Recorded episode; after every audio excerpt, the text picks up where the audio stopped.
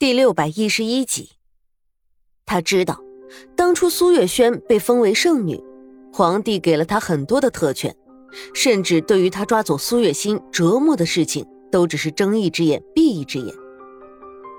当初他只是狠狠的惩罚了苏月轩，来宣泄他的不满，同时也是对皇帝的警告。但是现在看来，这似乎并没有任何的用处。沈炼。我是为了你好，你是王爷，你的妻子应该是和你门当户对的女人才对。因为不喜欢他，不承认他的身份，所以现在连我们的孩子，你的亲孙子，你都可以下得去手了，是吗？沈烈没有理会皇帝的话，自顾自的说道：“那不是我的孙子。”皇帝甩了甩袖子，扭过头去，似乎不想听到那几个字的样子。即使你不承认，他也是我的孩子，你是他的亲祖父，但是，如今他的亲祖父却因为几句荒谬的谣言，派人去刺杀了还在襁褓中的他。皇上，你可真是好祖父啊！沈烈冷着脸说道：“朕最后再说一次，朕不承认他的身份，他就什么都不是。还有，你不要再挑战朕的底线了。”别以为你是朕的儿子，朕就真的不敢对你做什么。皇帝被沈炼的几句话说的脸色发青。是，你当然敢。你是皇帝，这整个天下都是你的，你还有什么不敢做的呢？连自己的亲孙子都不放过的人，我这个儿子又算得了什么呢？沈炼还是那副样子，可说出的话却是一句比一句气人。皇帝的脸色越来越黑，最后终于是爆发了出来。好，好，好，好一个伶牙俐齿的庆王！朕今天不杀了你，难消我心头怒火。来人！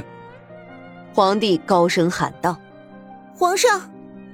突然的一声大叫打断了皇帝的话，也吸引了两个的目光，居然是苏月心。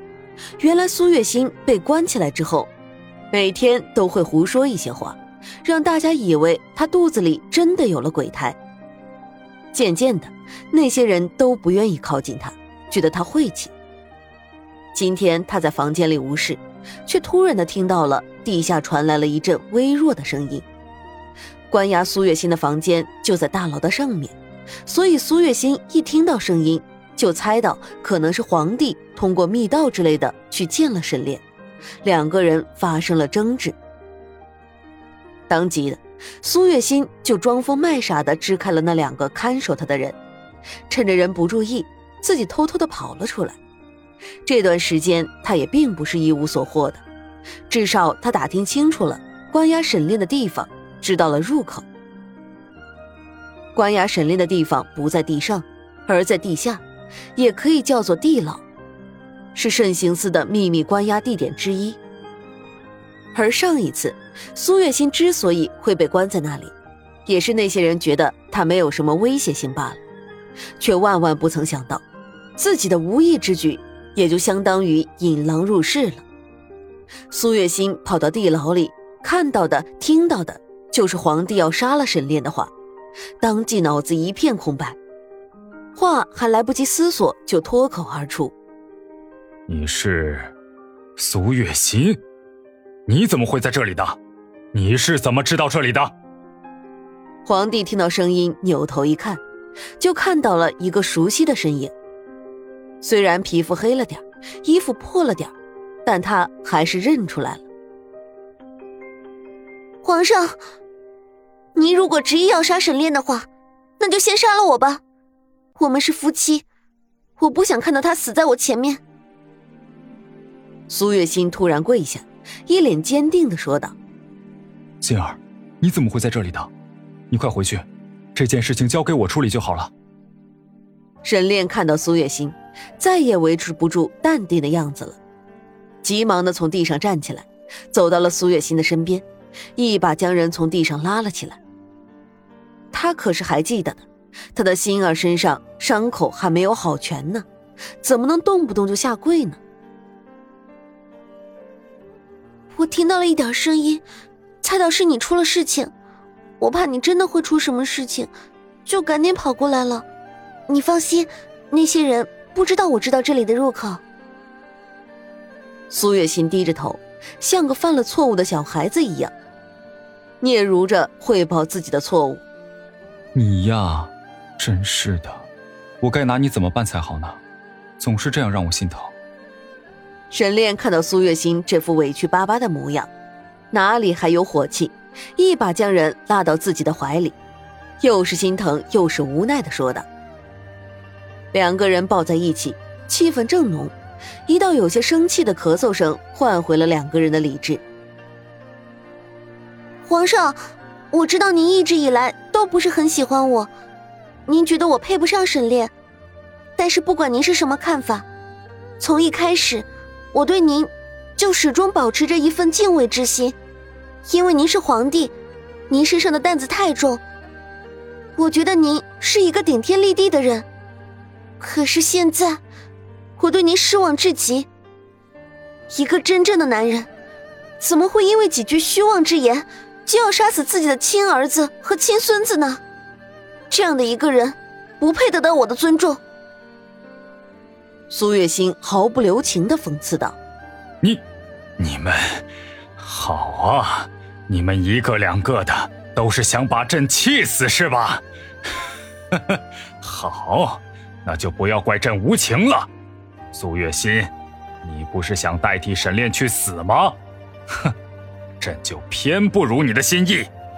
要让你好好的活着，朕不仅要让你好好的活着，朕还要让你风光无限的活着。”朕马上就拟旨封你为妃，如此一来，朕倒是想看一看你们两个还怎么相爱，做一对鬼鸳鸯。相爱，做一对鬼鸳鸯，皇帝真的是要被气炸了。他一直以来都很欣赏苏月心这个女人，可是今天他被自己儿子指责没有做到父亲祖父的职责，又被儿子好一番质问。现在又被自己所欣赏的人给骂了一句不配，他的胸中全部都是怒火，这股怒火把他的理智全部都给烧了个一干二净。看着苏月心和沈炼那副和和美美的样子，话就这么说了出来：“你说什么？”苏月心有些不敢相信自己所听到的，皇帝要娶自己为妃，他是疯了吗？自己可是他儿子的女人，就算他不肯承认，但这也是事实啊。而且他和他儿子还有了孩子。可是现在，自己名义上的公公要娶自己为后妃，苏月心觉得自己一定是还没有睡醒。这种荒谬的事情怎么可能发生呢？这里再怎么说也还是古代，古代怎么可能会这么开放？开放到公公娶自己的儿媳妇儿，不是这个世界玄幻了，那就是他还没有睡醒。苏月心这么想着。朕要娶你为妃，你没有听错，择日就举行册封大典，接下来会有嬷嬷来教导你该怎么做，你给朕等着吧。皇帝说完这句话，就大步离开了地牢，只留下苏月心一脸的懵。沈炼微微皱着眉头，不知道在想什么。直到有一群人走了进来，强行的拖着苏月心往外走，苏月心才意识到皇帝没有骗他，他是真的要封她为妃啊！你们放开我，放开我，离我远一点！苏月心不停的挣扎着。娘娘，您就跟我们走吧，册封大典在即。我们还有好多事情没有做呢。一个小宫女有些着急的劝说道：“娘娘，什么鬼娘娘？她才不要做什么娘娘呢！她已经有沈炼了，怎么能再嫁给沈炼他爹呢？”我不是什么娘娘，你们快放开我！苏月心不停的挣扎着，丝毫没有停下来的意思，甚至因为宫女的几句话而挣扎的更加厉害了。